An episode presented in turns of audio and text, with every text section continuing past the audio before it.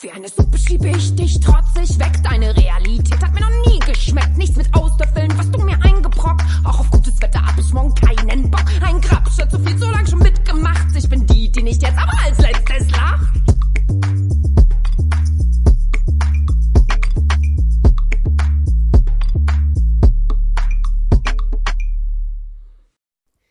Herzlich willkommen zum zweiten Teil der Workshop- und Vortragsreihe zum Slutwalk Wiesbaden. Heute reden wir über Werbung und Selbstbild. Das Thema ist sehr komplex und wir werden es nicht schaffen, mehr als einen groben Überblick zu erarbeiten. Trotzdem ist diese Folge sehr wichtig, sowohl für die Teilnehmerinnen als auch für die späteren Hörerinnen. Ich möchte an dieser Stelle eine Triggerwarnung aussprechen. Vor allem in den von mir vorgelesenen, anonymisierten Nachrichten gibt es zum Teil bestürzende Bekenntnisse. Vor allem da ich weiß, wie wunderschön und bewundernswert die Frauen sind, von welchen sie stammen. Und mehr noch, da ich ahne, wie viele von uns sich mit diesen Gedanken und Handlungen identifizieren können. Wenn ihr euch dazu entscheidet, diese Folge zu hören, dann hört sie bitte zu Ende. Denn um mit den Irrtümern aufzuräumen, müssen sie erstmal auf den Tisch, ungeschönt und manchmal auch unreflektiert. Im zweiten Teil der Folge nehmen wir uns die Punkte mit der größten Übereinstimmung vor, bearbeiten sie und suchen uns einen schönen großen Mülleimer, um sie zu entsorgen.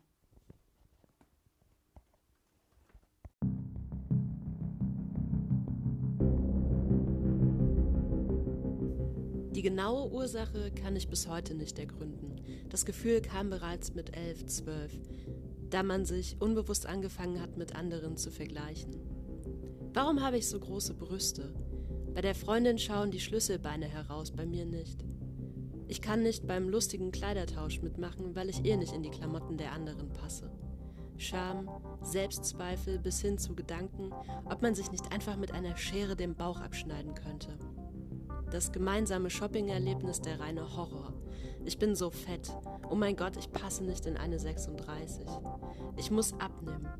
Sprüche lieber Menschen, die dich wahnsinnig verletzen, weil du gar nicht weißt, wohin mit dir. Denn was bist du dann in ihren Augen, wenn sie sich mit ihren scheinbar perfekten Figuren selbst als dicke Kuh bezeichnen? Ergebnis waren mit der Zeit über 50 Taschen und 186 Paar Ohrringe, um sich wenigstens ein bisschen aufzuhübschen.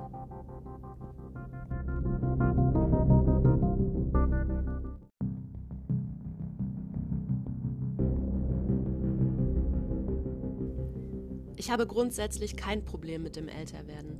Aber jedes Mal, wenn ich in der Werbung oder auch in Filmen oder Serien Frauen sehe, die angeblich in meiner Altersgruppe sind und viel jünger aussehen, bin ich sehr verunsichert. Ich habe schon oft Schauspielerinnen gegoogelt, um zu erfahren, wie alt sie wirklich sind.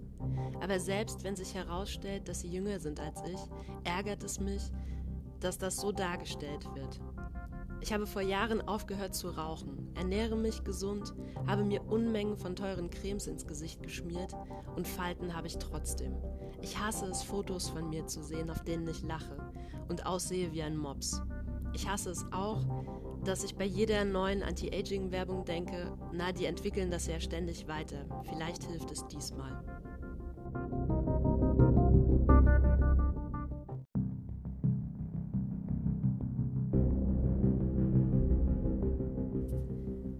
Ich habe mit neun meine erste Diät gemacht, weil Bekannte meiner Eltern ständig über mein Gewicht gelästert haben. Eine Zeit lang habe ich versucht, von allem nur die Hälfte zu essen. Dann habe ich das Abendessen ausfallen lassen. Mit 13 war ich dünn, aber ich habe meine Tage nicht bekommen und aus Angst wieder normal gegessen. Innerhalb von einem Jahr wuchsen meine Brüste und Hüften so schnell, dass ich überall Dehnungsstreifen bekam. Erst habe ich mich geschämt, mich auszuziehen, weil ich mich zu dick gefühlt habe, dann weil ich Streifen hatte. Jetzt sind auch noch Dellen am Po und an den Beinen und ich traue mich gar nicht mehr, mich auszuziehen. Meine ständig wechselnden Diäten habe ich nie als Essstörung wahrgenommen. Ich habe das immer als normal empfunden. Erst in einer Therapie habe ich gelernt, dass ich eine Essstörung habe, seit ich ein Kind bin.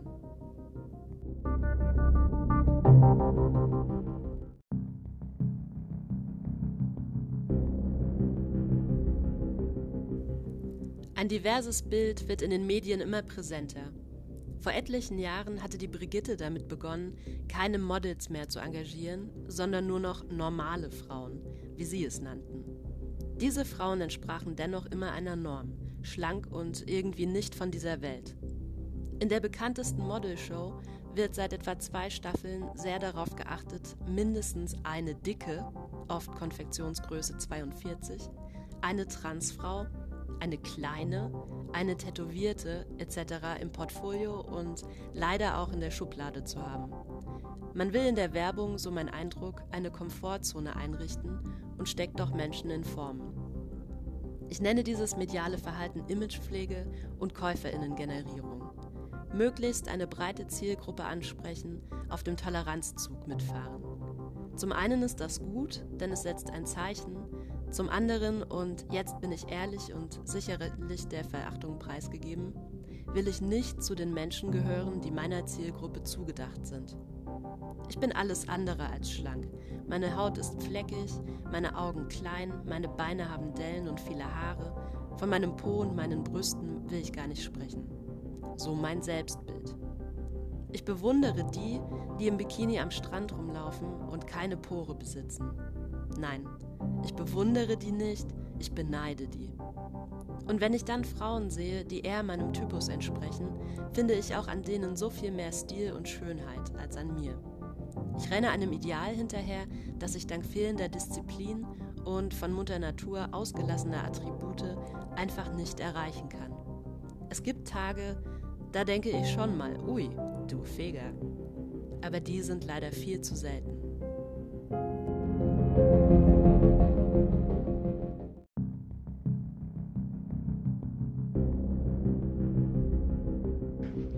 Hallo, mein Name ist Valerie. Ich bin 35, komme aus Frankfurt, bin gelernte Notfallsanitäterin und unterrichte mittlerweile in dem Bereich und hatte mit Mandy und anderen tollen Frauen an dem Stop Catcalling Projekt mitgemacht und wurde gefragt, ob ich ähm, einen Beitrag zum Thema Selbstwahrnehmung machen kann. Ähm, kann ich tatsächlich ganz hervorragend. Und zwar ähm, weil ich selbst erleben durfte, wie sich die Wahrnehmung, meine eigene, aber auch die meines Umfeldes verändert, wenn sich mein Körper verändert. Und zwar von übergewichtig zu normalgewichtig. Wieso passiert das? Hm, wenn wir Werbung betrachten, ähm, Einflüsse, Schönheitsideale und die werden geprägt eben durch die Medien, die wir konsumieren, ist es meistens so, dass Menschen dargestellt werden in diesen entsprechenden Medien, in der Werbung.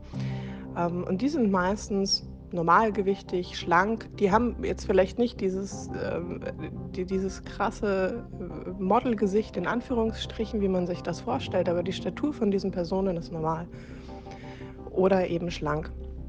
Wenn übergewichtige Personen dargestellt werden oder wurden, war das häufig entweder um gewisse Produkte, Abnehmprodukte zu vermarkten oder sich über diese Personen äh, lustig zu machen oder sie wurden oftmals ähm, so ein bisschen als, als ähm, ja, trottelig dargestellt. Ähm, und das prägt natürlich oftmals das Bild, das wir haben, was ein, ein Ideal ist, was, was ein schöner Körper ist. Und es gibt Menschen, die das auch so sehr stark vertreten. Viele Personen sagen, Übergewichtige sind äh, faul, sind äh, hässlich, sind ähm, nicht begehrenswert. Ähm, und auch das sind Dinge, ähm, die ich tatsächlich so zum Stück oder zum Teil wahrnehmen musste. Ich habe früher, also früher vor circa zweieinhalb Jahren, 120 Kilo gewogen bei einer Körpergröße von 1,73 Meter. Ich hatte mich in meinem Körper nie richtig unwohl gefühlt, vielleicht aber auch nie so richtig 100% wohl, weil ich eben nicht der gesellschaftlichen Norm entsprochen habe, nicht dem Ideal. Ich äh, musste Klamotten in der Übergrößenabteilung kaufen, die sehr klein war, wo auch dick und fett drüber stand Übergröße, sodass auch jeder sehen konnte, ähm, dass man nicht in die normalen Klamotten passt. Ähm, ich hatte mich unwohl gefühlt, in, äh, in, ins Schwimmbad zu gehen, weil ich mit meinem äh, Körper einfach nicht selbst nicht so richtig zufrieden war. Ich habe die anderen gesehen, die Masse war einfach schlank bis normalgewichtig. Ähm, man merkt ja auch Blicke. Ich habe mich immer gut gekleidet. Ich ähm, habe mich auch sexy gekleidet. Ähm, aber es war schon manchmal wirklich nicht so richtig einfach für mich, 100% zufrieden mit mir und meinem Körper zu sein. Aber es ist trotzdem schade, dass diese Wahrnehmung von den Menschen um mich herum, von Fremden eben erst kam, als ich abgenommen hatte. Und das hat ganz stark was damit zu tun, wie das perfekte Bild eines Menschen, nicht unbedingt einer Frau, Männer sind davon genauso betroffen, äh, wie das perfekte Bild eines Menschen gezeichnet wird von unserer Gesellschaft, von den Medien, von, ähm, von der Werbung auch maßgeblich.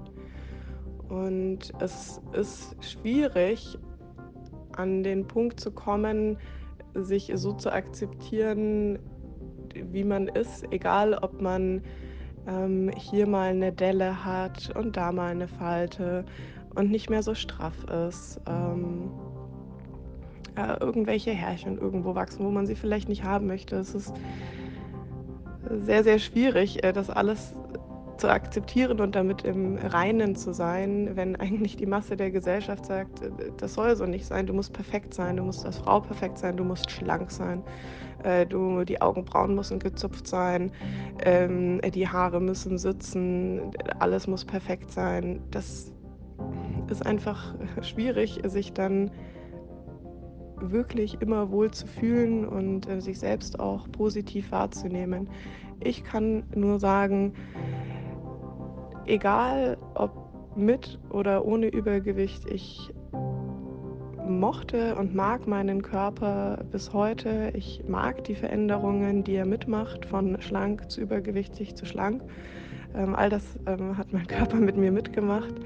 Und ich liebe meine Dellen, ich liebe ähm, meine ja, vielleicht manchmal ein bisschen schwabbeligen Oberschenkel, ähm, mein Doppelkinn, all das, weil ich bin auch nur ein Mensch wie ganz, ganz viele anderen. Und ich kann und möchte mich nicht photoshoppen und ich kann auch nicht photoshoppt draußen im wahren Leben rumlaufen, sondern wir Menschen sind, wie wir sind und ah, lasst euch nicht von Werbung, von den Meinungen anderen, von idealen Bildern, eure, eure Selbstliebe zu euch, zu eurem Körper äh, kaputt machen. Die Wahrnehmung der anderen ist es, die kaputt ist und nicht eure eigene.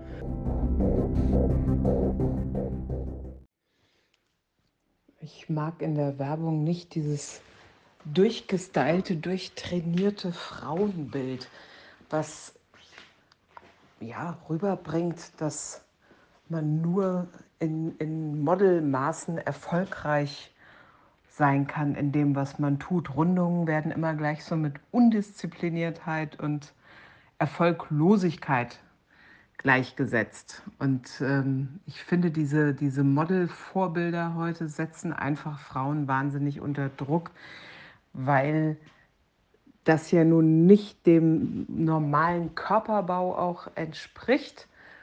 Und ähm, ja, es macht zum einen eben diese Schwierigkeiten mit Essstörungen und ähm, Frauen werden wahnsinnig unter Druck gesetzt, jetzt zum Beispiel auch nach einer Schwangerschaft oder so, irgendwie so einer Heidi Klum-Figur nacheifern zu müssen und irgendwie sich unter Druck zu setzen und zwölf Wochen später wieder die Bikini-Figur zu haben. Das finde ich echt schwierig, anstatt sich so anzuerkennen, wie man ist und ähm, ja, mit sich selber im Reinen zu sein. Und das macht die Werbung, finde ich, doch auch deutlich schwieriger.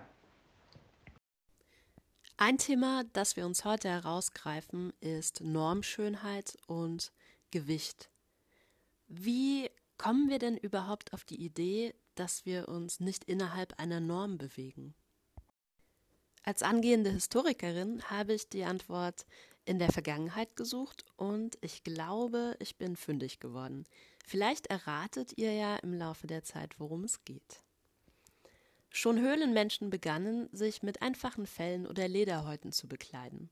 Im Laufe der Zeit wurden neue Materialien zur Herstellung von Kleidung entdeckt und entwickelt und neue Techniken erfunden. Während anfangs die Kleidung eher formlose Stoff- und Fellstücke waren, die durch Stricke, Gürtel oder Broschen zusammengehalten wurden, kamen nach und nach auch einfache Schnittmuster zur Verwendung. Danach änderte sich erst einmal lange Zeit bis zur Industrialisierung in der zweiten Hälfte des 19. Jahrhunderts wenig. Der Geschmack der Mode änderte sich, aber der Grundsatz zur Entstehung blieb lange Zeit ähnlich. Kleidung wurde zu Hause gefertigt und ausgebessert, oder man bestellte sie beim Schneider. Kleidungsgrößen waren damals noch ein Fremdwort. Die Person wurde vermessen und anhand dessen das Kleidungsstück gefertigt. Natürlich gab es auch damals schon Schönheitsideale, die Frauen zu absurden Dingen trieben. Die Industrialisierung kam und mit ihr die Erfindung vieler neuer Maschinen zur Textilherstellung, welche sich im Grundprinzip bis heute kaum verändert haben. Spinnereien, Webereien und vor allem die Erfindung der Nähmaschine 1846 ließen es zu, Kleidung industriell zu fertigen. Bis zur Erfindung der Warenhäuser wurden Kleidungsstücke direkt beim Schneider bestellt. Doch die Wende begann mit dem ersten Warenhaus in Paris, Le Bon Marché, welches 1852 seine Türen öffnete. Zum ersten Mal konnten Kleidungsstücke mit einem Festpreis ausgepreist, angefasst und ohne Kaufabsicht anprobiert werden. Zum ersten Mal durften Frauen ohne männliche Begleitung ihren Tag verbringen. Die Geburt der Kaufhäuser war ebenfalls die Geburt der Konfektion und der Konfektionsgrößen. Denn fertige Ware muss ja eine bestimmte Größe haben. Im Laufe der Zeit änderten sich die Konfektionsgrößen. Die Änderung der Größen liegt am Zeitgeist und auch an den weiblichen Körpern selbst. Eine durchschnittliche Frau 1900 hatte eine andere Figur als eine durchschnittliche Frau von heute. Auch die Möglichkeiten zur Vermessung wurden immer besser. In Deutschland übernehmen solche Reihenmessungen die Hohenstein-Institute. 2007 erfolgte eine mit Laser-Ganzkörperscannern durchgeführte Messung, welche im Auftrag vieler Firmen der Kleidungs- und Automobilbranche durchgeführt wurde. Die Ergebnisse dessen sind jedoch nicht öffentlich zugänglich und müssen teuer erkauft werden, denn eine gute Passform ist wichtig in der Industrie. Wenn man sich die Liste der an der Messung beteiligten Firmen ansieht, kommt zu Recht die Frage auf, warum haben nicht alle diese Modelabels die gleichen Größentabellen? Wieso muss ich in einem Laden eine andere Größe bestellen als in diesem? Für die Problematik gibt es weitreichende Gründe. Zum einen hat nicht jeder Laden die gleichen Kunden. Jüngere Frauen oder Männer haben einen anderen Körperbau als ältere Kundinnen oder Kunden. Weiterhin gilt es in der Industrie immer möglichst günstig zu produzieren. Wieso soll man eine x-beliebige Anzahl Größen produzieren lassen, wenn man dann auf der Hälfte der Kleidungsstücke sitzen bleibt? Da ist es viel günstiger, Doppelgrößen, meist unter den Größenbezeichnungen XS, S, M, L, XL etc. versteckt, zu produzieren oder einfach die Größen zu strecken. Das heißt, eigentlich ist die Größe 50 eine 60, aber anstatt die 34 bis 60 zu produzieren, was 14 Größen wären, müsste man dann nur noch 9 Größen produzieren lassen. Dieses Größenstrecken hat den Vorteil, dass Frau in eine kleinere Größe hineinpasst. Toll, da freut sich die Kundin gleich, dass sie ja im Laden XY in die 46 hineinpasst, aber im Laden YZ, da müsste sie eine 50 kaufen. Wenn nicht in Größe 38 passt, kann sich trösten. Vor 100 Jahren war Größe 44 ideal. Wir haben heute viel schlankere Maße, als es früher der Fall war, erklärt die Kulturwissenschaftlerin Daniela Döring, die historische Konfektionsgrößen und die Vermessung des Körpers erforscht hat anlässlich der Berliner Modewoche.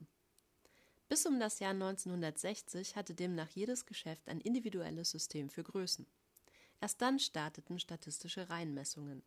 Die heute bekannten Konfektionsgrößen wie 38 oder 42 fanden sich bereits in den ersten Größentabellen um die Jahrhundertwende. Auf diese Zahlen scheint man sich in einer stillschweigenden Übereinkunft geeinigt zu haben, sagt Döring. Ob die Größen auf das Maß der halben Oberweite oder auf den Hüftumfang in Zoll zurückgehen, lässt sich ihr zufolge nicht mehr eindeutig feststellen. Im 19. Jahrhundert gab es in Berlin noch ein völlig anderes System. Die Gebrüder Mannheimer entwickelten im Berliner Modeviertel am Hausvogteiplatz Größeneinheiten, die durch Sterne gekennzeichnet wurden. Blau stand laut der Potsdamer Forscherin für jugendliche Körper, gelb für normale, rot und grün für ältere Frauen. Probierdamen führten die Kleider den Kundinnen vor. Das sprichwörtliche Fräulein Gelbstern wurde in Romanen, Gedichten und Liedern verewigt. Das war, bevor der gelbe Stern von den Nationalsozialisten missbraucht wurde. Auch gegenwärtig herrscht noch Konfusion in der Konfektion, erläutert Döring. Zwar können sich Kundinnen und Kunden an den gängigen Kleidergrößen wie beispielsweise XS, M, XXL oder 38 bis 58 orientieren, jedoch sind die für einen Schnitt verwandten Maße nicht nur von Geschäft zu Geschäft verschieden, sondern weisen auch regionale und nationale Differenzen auf.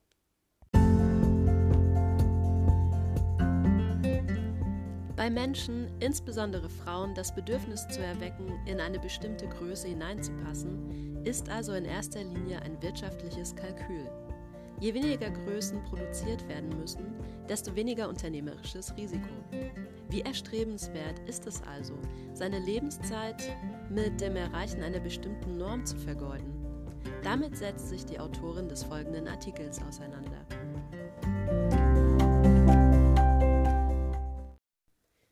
Schönheitsideale oder wie wir unser Leben verpassen.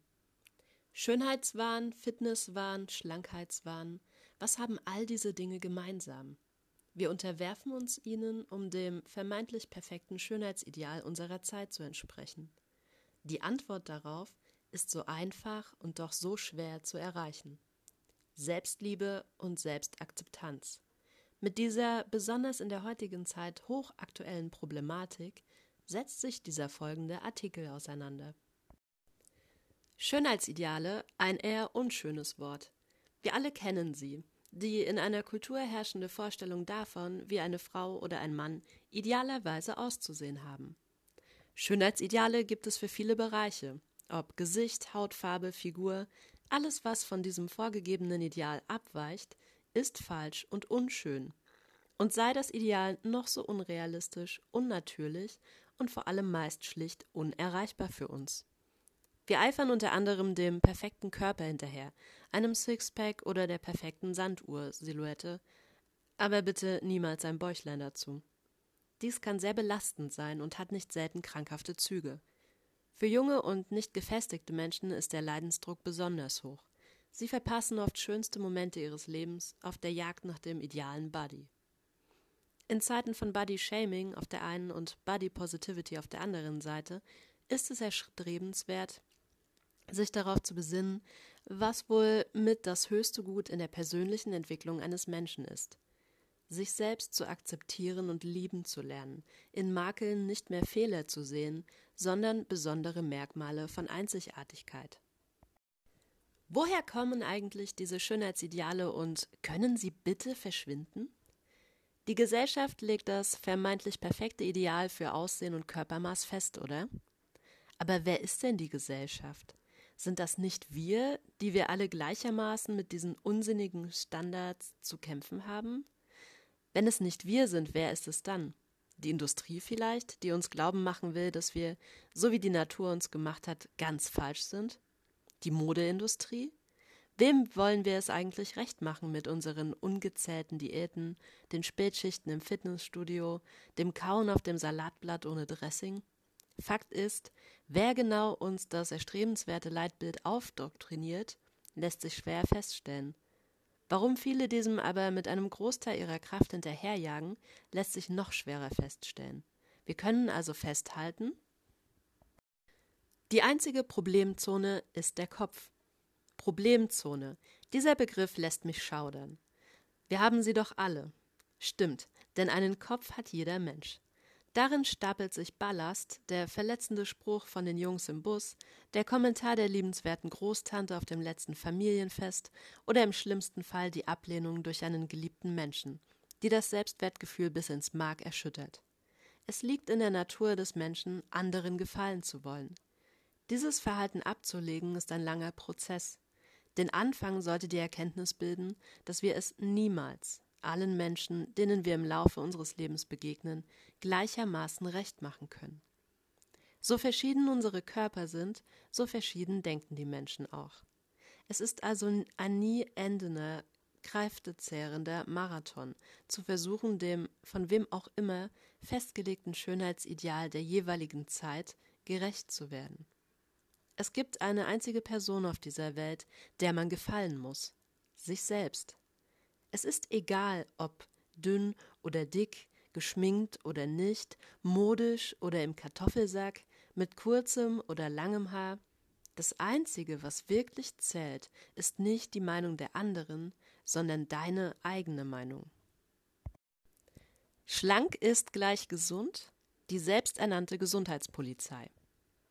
In Zeiten von Social Media etablieren sich vermehrt, Gott sei Dank, Plattformen für Body Positivity, die Menschen animieren möchte und ihnen vorleben, dass es völlig in Ordnung ist, sich auch dann zu akzeptieren und zu lieben, wenn man ein paar Kilo mehr auf der Hüfte hat und nicht dem gängigen Ideal entspricht.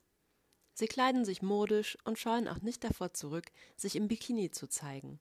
Sie geben uns Mut für unsere eigenen kleinen Kämpfe im Alltag. Leider sehen sie sich häufig mit der selbsternannten Gesundheitspolizei konfrontiert, die Plus-Size Body Positivity mit der Vermittlung und Verherrlichung eines ungesunden Körperbildes gleichsetzen.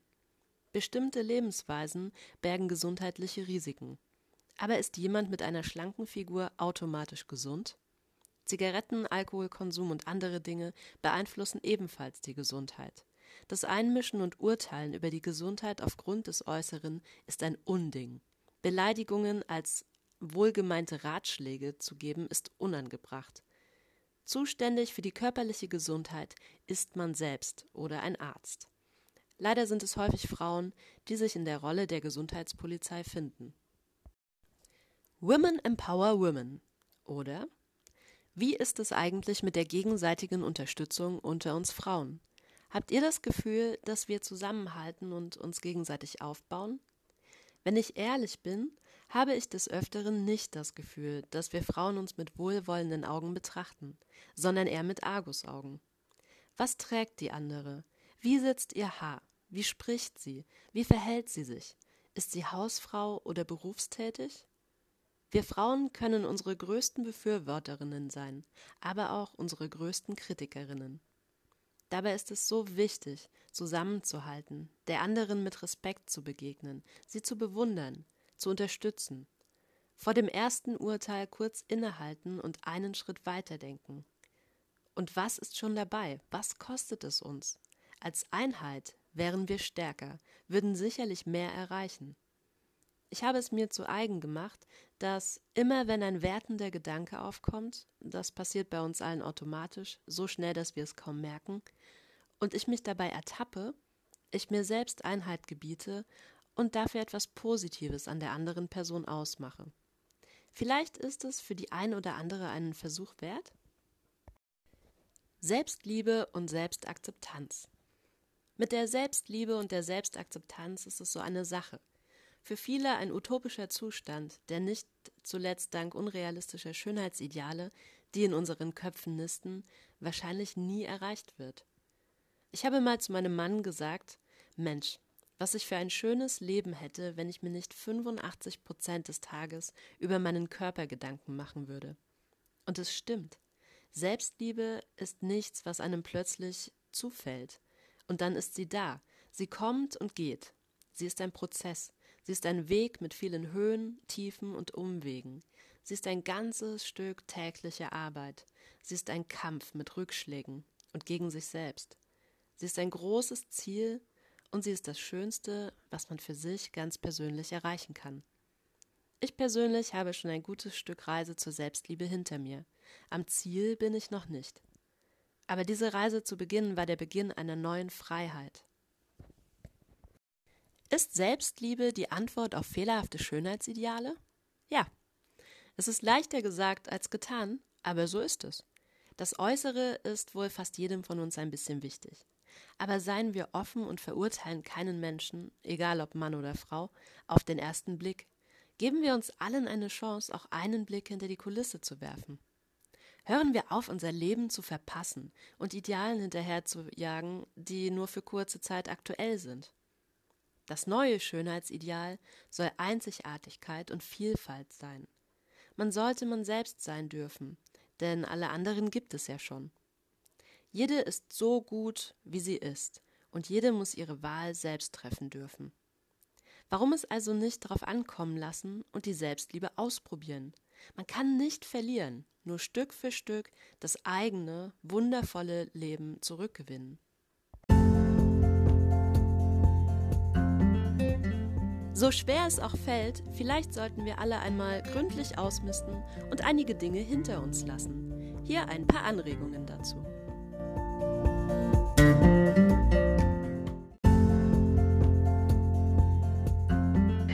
Ich entsorge meine Diätprodukte, die bringen eh nichts und schmecken tun sie auch nicht. Habe ich keinen Bock mehr drauf.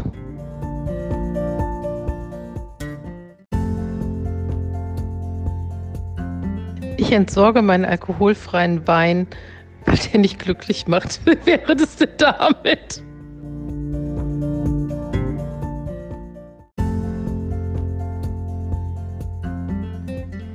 Ich entsorge den Vergleich mit anderen Menschen, weil jeder Mensch sich in seinem eigenen Tempo bewegen darf.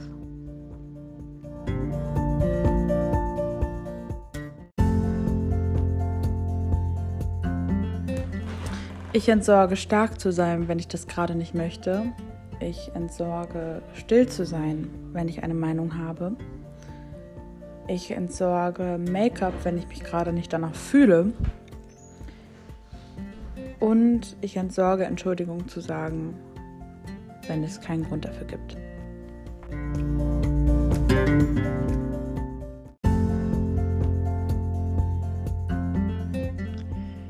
Ich entsorge toxische Menschen aus meinem Leben.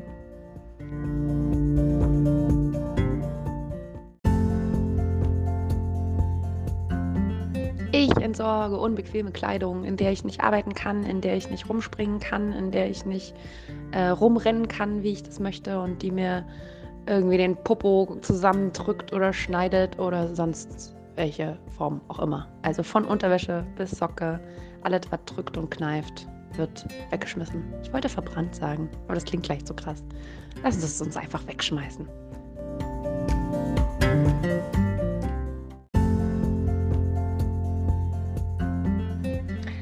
Und ich entsorge ständig muffelige, miesmutige, nur meckerige Leute aus meinem Umkreis, die einen permanent irgendwie versuchen mit runterzuziehen und ähm, irgendwie so schlechte Laune verbreiten. Da habe ich gar keine Lust mehr drauf. Die entsorge ich. Und ich entsorge die Vorstellung, dass ich sowas wie Botox oder so brauche, weil ich liebe meine Falten. Das meiste davon sind Lachfalten. Und das ist eine wunderbare Sammlung aus schönen Erinnerungen, ähm, Erlebnissen in den ganzen Jahren und die behalte ich.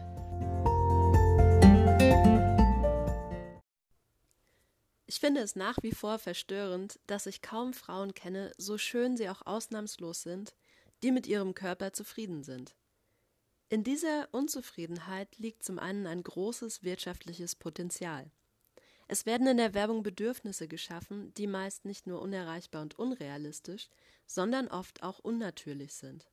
Nehmen wir nur Anti-Aging-Produkte. Sie sind nicht nur teuer und unwirksam, sondern auch paradox. Wenn ich den Alterungsprozess stoppen will, was ja an sich schon Quatsch ist, muss ich der Anleitung folgen und mir jeden Abend und jeden Morgen das Gesicht gründlich waschen und dann alle Extrakte und Cremes mit den Fingern einklopfen. Das kostet mich dann circa 20 Minuten am Tag, also 4,7 Tage im Jahr oder 47 Tage in 10 Jahren. Ich verliere also wertvolle Lebenszeit mit etwas, das nur der Industrie etwas bringt. Ich könnte aber in diesen 20 Minuten auch Sex haben und tatsächlich etwas für mich tun. Eine Ladung ganz natürliche Hormone gibt es mit oder ohne Partnerin. Und da Stress einen großen Faktor in der Hautalterung darstellt, ist das wohl die effektivere und günstigere Methode. Diese Unzufriedenheit ist zum anderen aber auch ein gefährliches Machtinstrument. Ein Gedankenexperiment hierzu. Eine Frau, die nicht gelernt hat, auf ihre beruflichen Qualifikationen zu vertrauen und ein durch Erziehung und Werbung manipuliertes Selbstbild hat, die mit viel Sorgfalt ihre Kleidung, Frisur und Make-up zum Vorstellungsgespräch ausgewählt hat und davon ausgeht, deshalb genommen worden zu sein, wird sich genau überlegen, ob sie ungeschminkt zur Arbeit kommt. Der Wunsch vieler Männer, sich als Statussymbol mit normschönen Frauen zu umgeben, wird den Druck aufrechterhalten. Dass hierzu kleine Kommentare ausreichen, wissen wir alle. Die Angst, durch zunehmendes Abweichen von der Norm ersetzt zu werden, führt außerdem dazu, dass Frauen bereitwilliger Zusatzaufgaben übernehmen, weniger Kritik ausüben und leichter auszubeuten sind, bis sie dann womöglich trotzdem ausgetauscht werden. Leider ist diese Form des systematischen Kleinhaltens keineswegs veraltet und natürlich verschärft sich die Lage, wenn wir uns vorstellen, dass diese Frau alleinerziehend ist und in einer noch größeren Abhängigkeit steht. Selbstbewusstsein und Selbstliebe wurden Frauen unter Begriffen wie Eitelkeit und Unweiblichkeit so lange aberzogen, dass es nur selbstverständlich ist, dass viele Frauen sich in Verhandlungen mit Männern unsicher fühlen. Interessanterweise ändert sich das Verhalten von Frauen, wenn sie außerhalb ihres Berufs weniger eingebunden sind. Zum Beispiel, weil die Kinder ausziehen, sie keine Kinder haben, keine Angehörigen pflegen und nicht in einer patriarchischen Beziehung leben. Sie werden lauter, selbstbewusster, nehmen mehr Raum für sich und ihre Bedürfnisse ein und legen weniger Wert auf männliches Feedback.